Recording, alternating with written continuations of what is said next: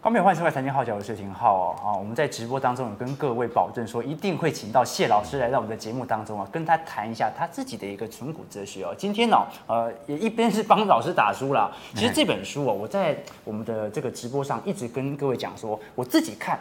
比较像是一本自传，一本二十年来的一个存股上的一个经验哦。今天啊，特别请到谢老师来到我们现场啊，其实就是亲自来跟各位分享一下。也有任何的一个问题啊，尤其网友们的提问啊，我们都在这一集啊跟谢老师来做一些交流啊。我们先从这个这本书最醒目的一个地方，这个四十五岁 啊，四十五岁，谢老师是从四十五岁才开始学习存股哦。从这个人生阶段来看的话，基本上已经接近中年了，可能有一定的。一个本金哦，才来进行投资。谢老师为什么是从差不多四十五岁才来开始进行投资啊？呃，我觉我觉得现在因为节目上多了，都讲了很多，答案都还是有点慢慢在改变。嗯、第一个，千金难买早知道。我如果早知道的话，我根本不用四十。像我这么年轻，是不是赚到了？我我我书的也提到，如果当年我在美国读书的时候就认识巴菲特的时候，我我回国的时候只要买他两三张巴菲特股票，一九八五年，对对对，就就就 OK 了。嗯那但是还有一个原因，四十五岁之前，我们晓得那时候利率很高，嗯，大家一般人都晓得说我我只要存存一个呃基本的呃定存就好了，嗯，啊几趴几趴就很好。但是现在利率越来越低，不过二十年前利率其实已经开始低了，已经开始开始下，也也算比现在高啊。那那时候为什么没有把钱投到定存里面去呢？呃，那时候。没有存定存，就是民国七十几年股票其实有狂涨过，飙飙涨过一次了，但是那时候我没有参与。嗯，啊，后来就是因为我有一笔钱摆在我父亲里面，我父亲在在股股市浮沉了很多年。啊，那我自己也是因为因缘机会有看到一些书，然后慢慢了解投资股票的一些状况。嗯，那所以我开始发觉，哎，我爸爸那种买买卖卖、短进短出的方法可能有一些问题，所以我就想说。正好那一年就是先读到《富爸爸穷爸爸》那本书，二十年前是差不多就网网网络泡沫的时候，还泡沫之前一点点。那您投入了，马上遇到网络泡沫，那心里不会呃还好。问题是因为我买的股票那时候就是买统一啊或中钢那一类的，比较没有碰到。我我比较没有。就是那时候所谓的达康嘛，是，就是你只要有达康就飙涨，但是问题是我完全没有碰到那这个这个谢老师，我刚才提到一档中钢啊，这个我们待会一定要好好来探讨一下，因为中钢其实在金融海啸之后啊，其实整体全球的钢市其实相较起来是比较不景气的哦，你包括殖利率和股价的表现其实不如人意哦。那谢老师现在还持有一些中钢的股票，还有一点，我们待会来探讨这个问题。我们先探讨一下，当时谢老师您在二十年前呐、啊，其实二十年前呢，存股的概念其实。其实还不是很盛行呐，啊，这这种长期思维的投资不是很盛行哦。谢老师当时是用什么样的方式来进行这种长期投资的一个模板？那你中间又遇到这么多次的一个股市修正，你怎么克服的？呃，一开始是因为我个人可能第一个本性跟我的工作，因为我平常当老师嘛，教书，我也不可能天天去看盘，天天在那边去做研究。那正好又碰到了。书上有介绍傻瓜投资法，所谓的巴菲特投资原则是所谓价值投资。因为我发觉说，你只要选到好公司，买到好价钱，然后用时间去慢慢等待，就可以得到丰厚的利润。我想说，哎，这是蛮好的事情，又不用花很多时间，还看起来那个理论呢，又好像很简单易懂，不会很复杂嘛。那我就于是我就开始用这个方法。那当然一开始慢慢摸索，那又看到洪瑞泰的那个巴菲特。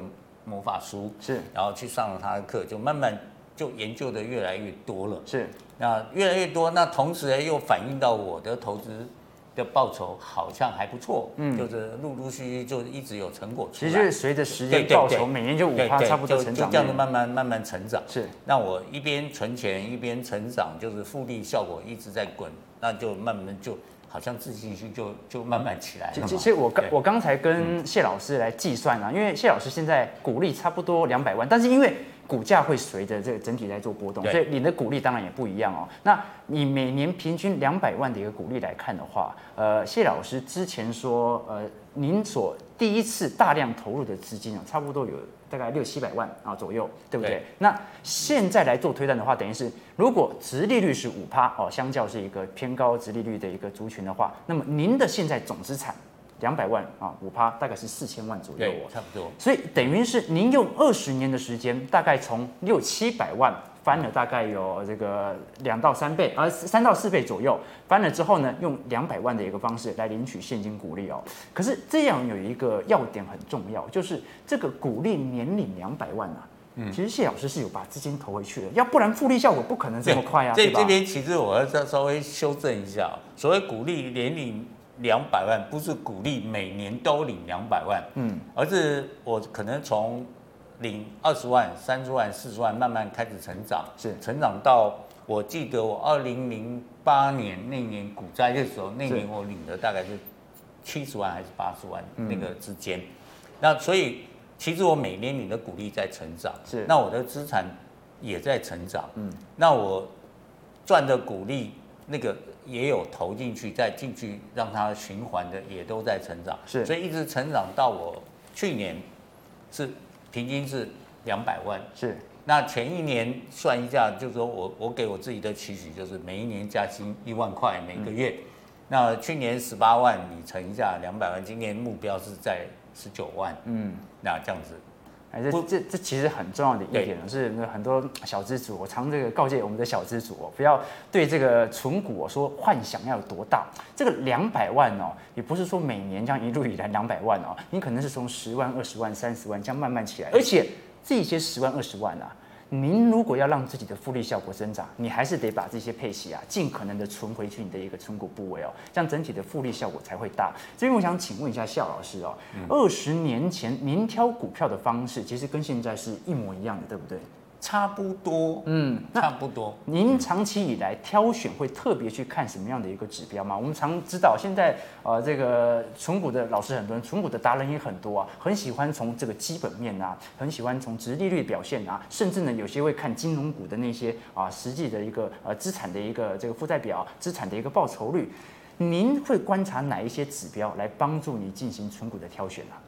那通常我是遵遵循巴菲特的投资原则嘛，是。他讲第一个叫好公司，嗯，那好公司我们对我们一般小投资人来讲，或者是不是专业投资人来讲，什么叫好公司？我们就是能够每年赚钱配股利给你的，是，那还而且还就是那些每个各产业的龙头股，是，啊，经营了很长很久的时间，有很好的呃商业的这种民生信誉在那边。所以这是值得我们去注意的。嗯，那这就第一个好公司，那我们就定期追踪，尤其是看它过去十年配股是不是稳定。哎，这个谢老师这边很有趣的一点哦，是谢老师其实相较于基本面的一个挑选啊，您更喜欢去看那个配息的表现，他给你多少钱，而不是他到底实际赚了多少钱哦。没错。为为为什么？为什么？为什么不去看 EPS，不去看每股盈余，不去看总营收呢？那个、那个、那个当然是会看一看，但是还真正重要说，因为我们是想要拿股利嘛，是，那股利我们就等于是说，我就把我的钱不是存在银行做定存，而是存在某些公司当定存，嗯、我要拿我的股利，那当然他要给我现金鼓励，嗯，你赚多少不重要了，你给我多少才重要了，你赚很多很重要，但是你如果都不分给我，是。比较。就变成说不重要。这这一点，其实我刚才就在好奇谢老师一点了。我照理来讲啊，谢老师这么崇尚这个巴菲特的投资法，那照理来讲，谢老师应该有很大批的美股部位，尤其是集中在波克下。我告诉各位，为什么谢老师没有？你知道吗？因为波克下从来没有发过股利。美股的习性呢，跟台股的好股票的这个这个特性其实差很多。美股有四成以上的股票都完全没有发过任何的股利啊，这是一个股票的一个市场的特性哦。在台湾，通常被视为一个相较比较好的股票，跟配息有很大的一个相关啊。这是不是谢老师的想法？呃，其实不是啊。那为什么不买巴伯克夏呢？对不对？因为第一个我不认识，不是当年不认识伯克夏。第二个，我开始做的时候，你要买美股是。比较麻烦啊，而且美美股你要投资，其实我们巴菲特讲一个原则，说你一定要认识这家公司，你才去投资它。嗯，那因为我会集中在我们国内的公司的话，因为我比较容易去接触好的资讯。谢老师就说实话，因为美股麻烦嘛。对，第一，而且还有美股的公司，他在那边，我不我不知道他做什么。虽然我自己在美国读书。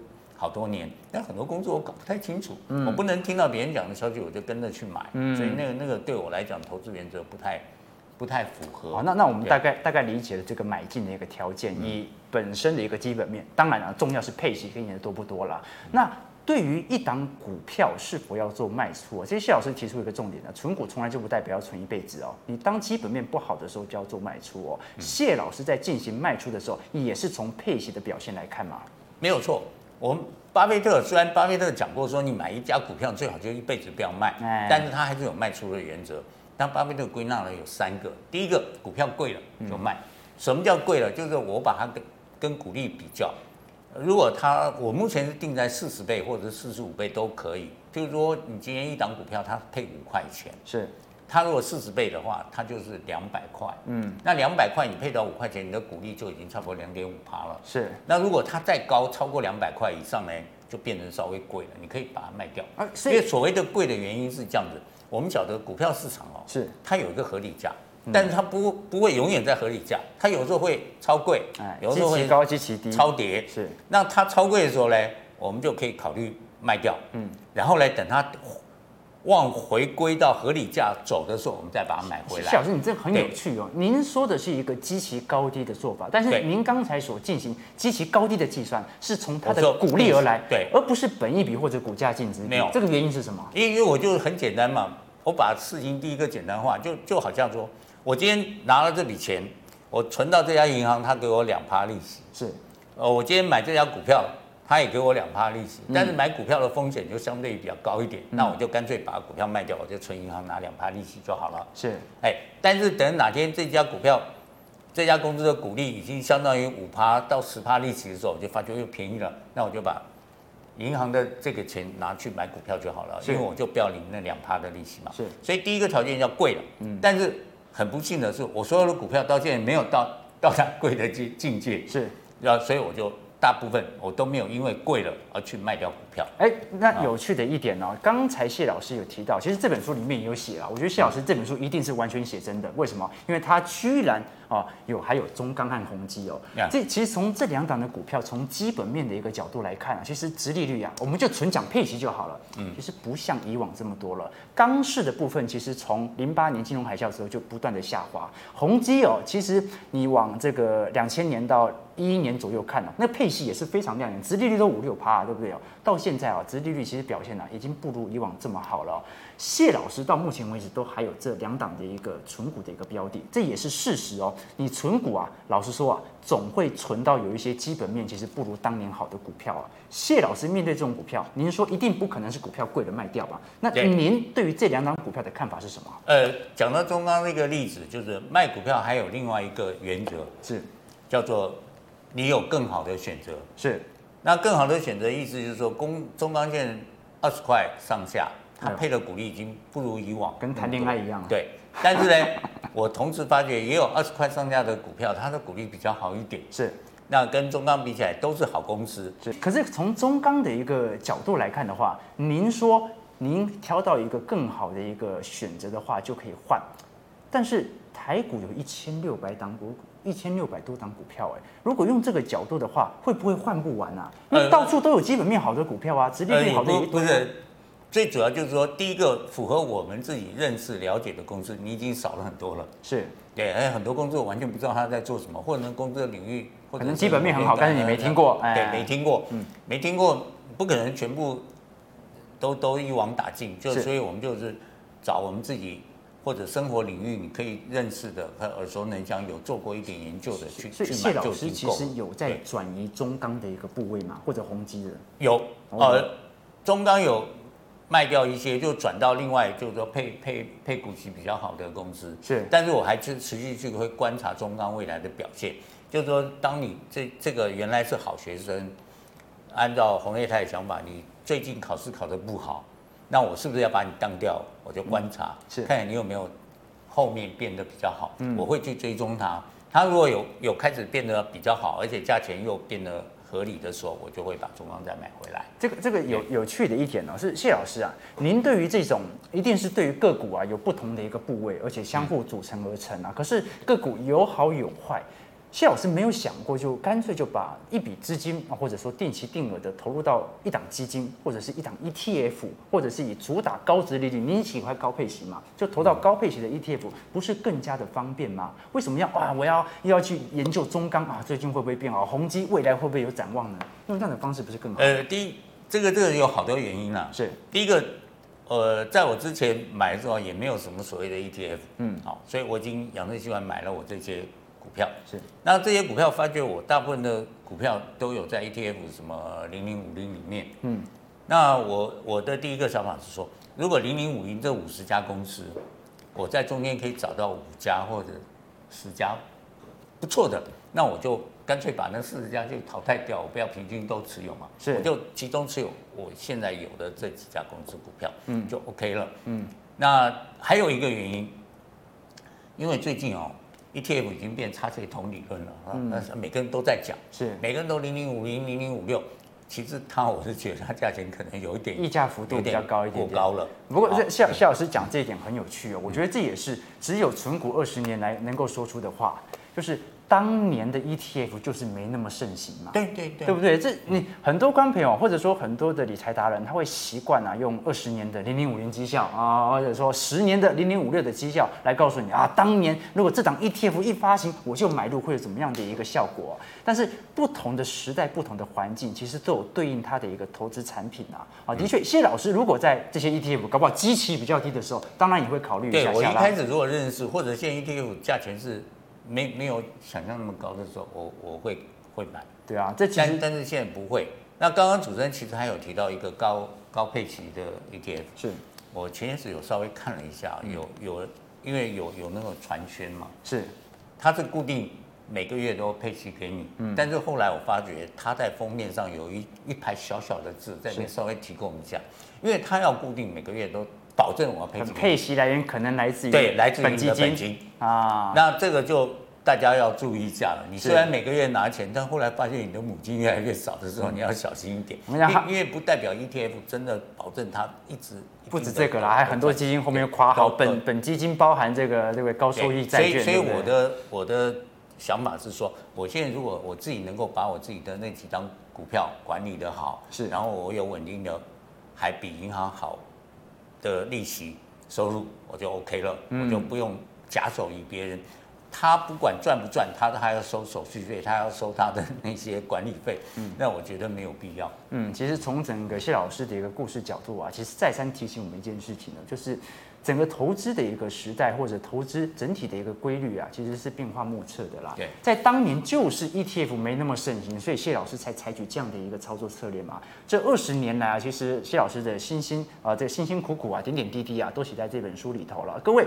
我不认为说一定要把它当成一个什么理财圣经高高在上，因为老师的投资哲学随时都在变。对，不要不要。我们只是从一个自传的角度，从一个故事的角度去了解啊，一个纯股人的心态是怎么样变革过来的。我这边来到节目尾声啊，问谢老师最后一个问题啊。假设我年轻啊，我比较年轻一点点呢，我还没有满四十五岁，那想必我的复利效果也一定不错。可是哦，现在年轻人呢，老实说了，薪资水平也不像以往这么高了。呃，您给年轻人呐，啊，这个一年可能要挤出个五万、十万，其实都非常的辛苦啊。您给他们的一个建议是怎么样的？我我是觉得说。我们以前有有有一种叫零存整付的那种存款的方式，是。你每个月都存一点点小钱，是，然后呢，你其实时间长了累积下来也不少。嗯，那我的想法是说，也有人说在股票市场当做包租公嘛，嗯，那年轻小朋友，你每个月如果能存一千块，一千块。蛮容易的啦，哎，那你一年就是一万两千块，哎，对，一万两千块，其实你买个零股。买个五百股也买得到，啊，对，你买到一家好的，你花时间去累积的话，你会发觉，其实你五年、十年之后，你成绩就很好。其实，其实存股其实就已经有一种不像投资，它有点像储蓄的概念，对，对，就是储蓄，对对，它没有那么，那个存的观念，所以有有。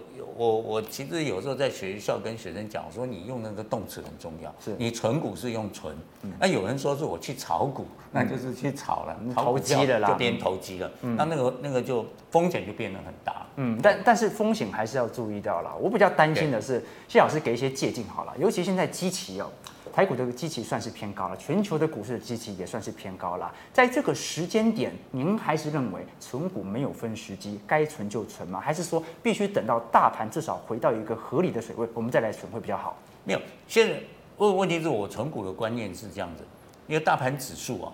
第一个，现在虽然是一万多点，是，但是我们当年一万多点，你要去想看，当年一万多点才几家股票，是，现在有多少家股票？其实那个那个比较起来已经不太，我是觉得有点失真。您都认为现在其实也不算是一个高度不算高，是。那因为你还可以回头去看，某些公司的它配的股息，其实也没有过高，嗯。它的股价没有过高，嗯，只是有少数的股价过高了，嗯，那我们就在中间你要去筛选，嗯，你筛选出来合理的，你认为投资合理的价钱的，而且现在稍微被低估的，或者大家，因为因为我就觉得大部分股股民啊，还是喜欢跟着这个新闻啊，跟着。呃，这个风潮去炒作嘛，你去追逐啊，有人去追太阳能，有人去追三 D，有人追什么什么概念，那我们就不要，我们要保持信心好，你就是去守好你认为几家好不错的公司，然后等它公司的价钱是在合理的时候，你正好有钱就慢慢一点点买买，嗯，这样就好了。那如果碰了大股灾，天上掉下来礼物的时候，你要辨认出来，你不要去接天上掉下来的刀子，是，但是一般人。观念就是这样子啊，涨得越高，他就越有兴趣；跌越低，他越没有兴趣。你要把这个心理去克服掉。我知道了，谢老师啊，下一次股灾的时候，您一定要再来我们节目啊，叫大家疯狂的买进，对不对？现在基期 稍微比较高一点点了，当然也算是一个。谢老师认为，相较过去一九九零年代的这个一二六八二啊，也不是特别的高。但是呢，如果下一次股灾发生的时候，谢老师您再来我们节目啊。告诉大家，您准备好了啊？这个拥拥有两百两百万的一个股利嘛，准备要大肆进场的时候，其实我非常希望希望常来这边，就表示股灾常常有发生。啊、对对对对，这个以后我们看到谢老老师的次数，就是我们股灾的次数。感谢观众朋友今天的收看，记得订阅我们去帮你频道按赞加分享。感谢谢老师的参与。如果有任何的一个想法，想要做更多交流的话，直接买这本啊谢老师的一个纯股的一个自传。我们就下一集再见了。感谢各位，感谢谢老师，谢谢，谢谢，谢谢。谢谢